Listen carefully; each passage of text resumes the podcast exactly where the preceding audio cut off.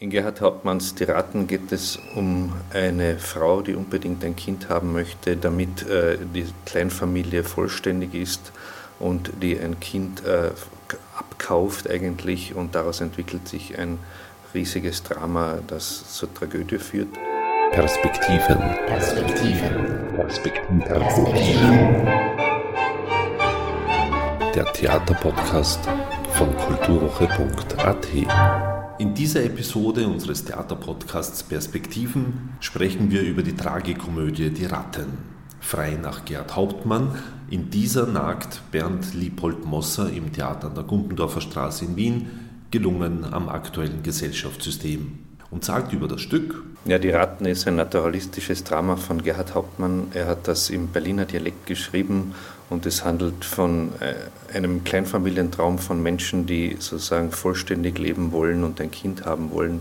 Und daraus entwickelt sich ein riesiges Drama.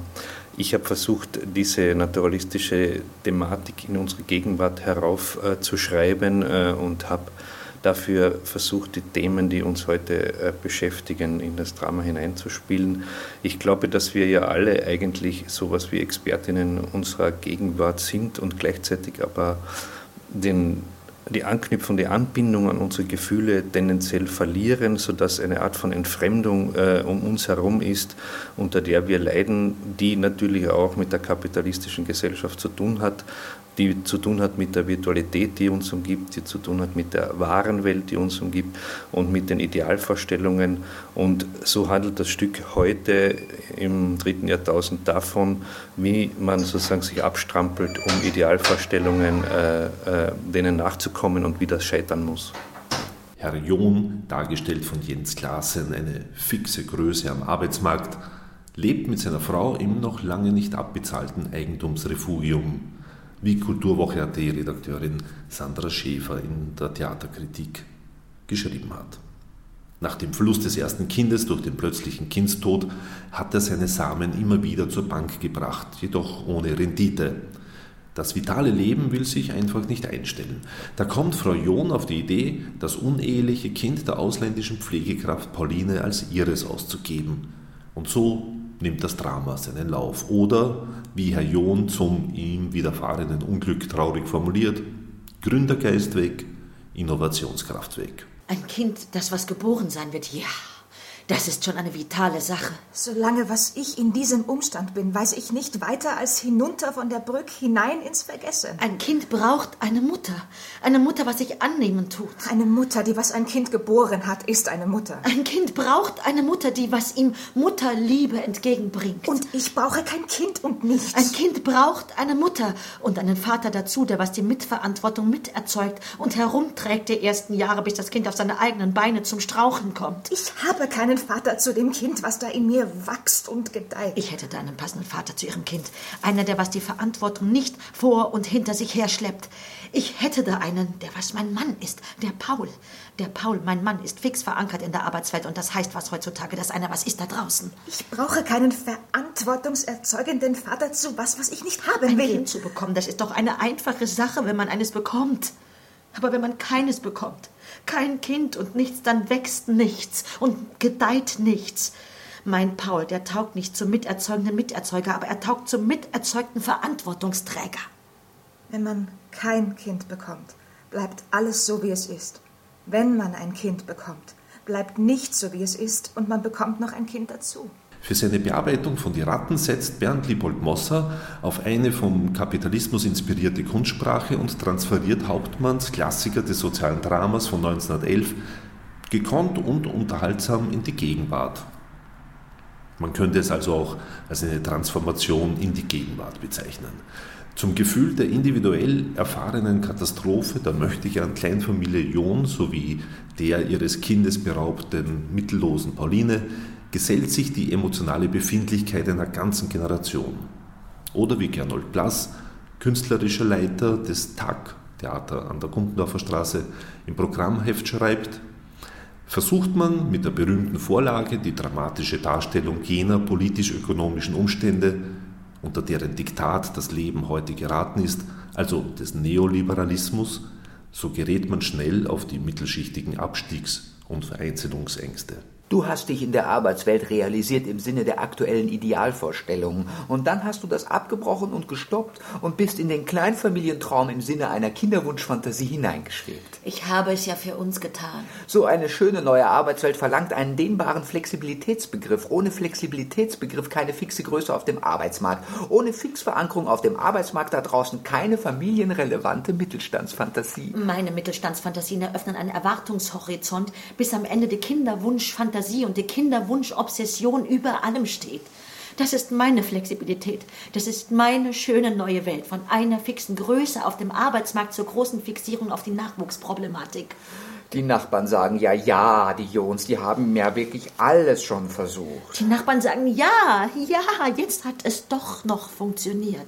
Die Angst, den fixen Job zu verlieren und dadurch in prekäre Lebensverhältnisse zu geraten, der drohende Verlust der sicheren Komfortzone, die Furcht, den täglichen Anforderungen nicht standhalten zu können, bis hin zur Panik vor Lebensmittelunverträglichkeiten, die hat doch heute jeder, um den Nachbarn zu zitieren, der sich immer wieder neunmal klug in das Geschehen mischt, reichen die Kerben des über unseren Köpfen schwebenden Damoklesschwertes. Geschmiedet im Glanze der schönen, heilen Welt des Konsums. Doch es klafft eine Lücke zwischen den scheinheiligen Versprechungen der neoliberalen Do-it-yourself-Kultur und dem Menschsein. Nahezu entmenschlicht wirken die Figuren auf der Bühne. Vor allem der Nachbar verliert sich in hohlen Phrasendrescherei, deren Weisheiten einem Lebensratgeber entnommen wirken. Wie wollen Sie es denn nennen? So ein Vorname ist ein Erfolgsindikator, den man einem Kind schon in die Wiege legen kann. So ein Vorname kann den Weg in eine Fixverankerung auf dem Arbeitsmarkt ebnen. Da liegt die ganze Verantwortung für die zukünftige Rendite bei den Eltern. Die Vornamenproblematik hat, wie das nun mit Männern so ist, ein langes Gerede abgesetzt. Ich dachte, Bruno, Na. das will er nicht. Aber Bruno ist doch kein übler Name. Bruno ist gut. Kurze Vornamen sind vor allem bei Männern erfolgversprechend. Kurze Vornamen mit einheimischem Klang. Bruno. hm, Bruno. Oh, Bruno. Das mag immer sein, dass Bruno weiter kein übler Name ist. Da will ich mich weiter drüber nicht ausdrücken. Aber doch setzt er bei mir Assoziationen in Bewegung. Assoziationen von der bösen Sorte. Was sagst du nicht, dass ich einen Bruder habe, wo Bruno heißt und wo zwölf Jahre jünger ist und geht manchmal ein bisschen auf leichten Wegen? Das ist bloß die Umwelt. Das sind doch Bedingungsfaktoren und Einflussgrößen in seinem sozialpsychologischen Prozess. Dieser aus vorgefertigten Worthülsen in unzähligen Wiederholungen operierenden Sprache der Protagonisten steht das ausdrucksstarke Spiel von Michaela Kasper, die als Frau John zur Bestform aufläuft, gegenüber. Es ist die Darbietung einer Verzweifelten, die gerade deshalb mit ihrer skrupellosen, unmenschlichen Handlung gegenüber Pauline besonders menschlich erscheint. Als Verbündeter zur Seite steht Frau John, ihr Bruder Bruno. Verloren streift Raphael Nicholas als eine Art Mann-Kind mit inzestuöser Beziehung zu seiner Schwester als ein aus dem System gefallener, durch das sich zuspitzende Unglück auf der Bühne umher. Er ist der gesellschaftliche Abschaum, mit dem niemand, schon gar nicht Herr John, der es sich im vermeintlich sicheren Hafen seiner Mittelständigkeit bequem gemacht hat, etwas zu tun haben will. Wäre ich Schauspieler, könnte ich meine kriminelle Energie in meinen Beruf umsetzen. So aber bleibt mir nur die kriminelle Energie als Krimineller. Viele Kriminelle spielen ja eine Deckrolle, die ihnen zur Tarnung dient. Weil ein Krimineller, dem man seine soziale Rolle als Krimineller ansieht, ist nicht mehr lang kriminell, weil er bald hinter Gittern steckt.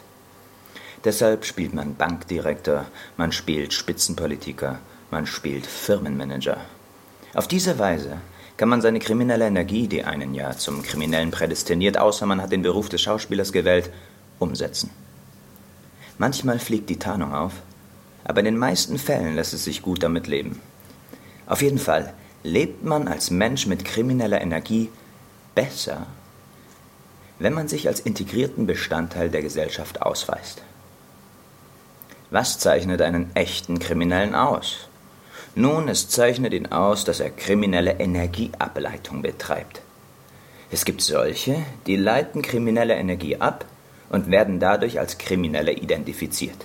Sie tun kriminelle Dinge in einem kriminellen Milieu und werden dadurch ihrer sozialen Rolle gerecht. Und es gibt solche, die ihre Energie so ableiten, dass sie als wertvoller Teil der Gesellschaft wahrgenommen werden. Eine Existenz abseits von gelungener Bonitätsprüfung, erfolgsversprechendem Einsatz, von Ressourcen und so weiter und so weiter. Die Endstation heißt vermutlich Gefängnis. Frei erscheinen aber auch die anderen Protagonisten nicht. Im Bühnenbild, das an ein Versuchslabor erinnert, zerfleischen sich statt Ratten Menschen. Es ist also ein harter Tobak, ergreifend und unterhaltsam dargestellt. Äh, wir haben heute auch natürlich die gleichen Fragestellungen, aber unter anderen Vorzeichen. Die Vorzeichen heute sind unsere Wahnwelt, sind die Entfremdung, sind die, die äh, Diktate der Lifestyle-Gesellschaft, der wir äh, denen wir entsprechen wollen. Und äh, insofern strampeln sich die Menschen heute ja damit ab, äh, ihren, äh, ihren Vorstellungen und Idealen zu entsprechen. Und gleichzeitig ist da etwas, was nicht zusammenpasst, ist da eine Art von Entfremdung. Man ist sehr gut darin, über sich selber zu reflektieren. Man hat das Vokabular aus Zeitschriften, aus Expertenwissen und so weiter.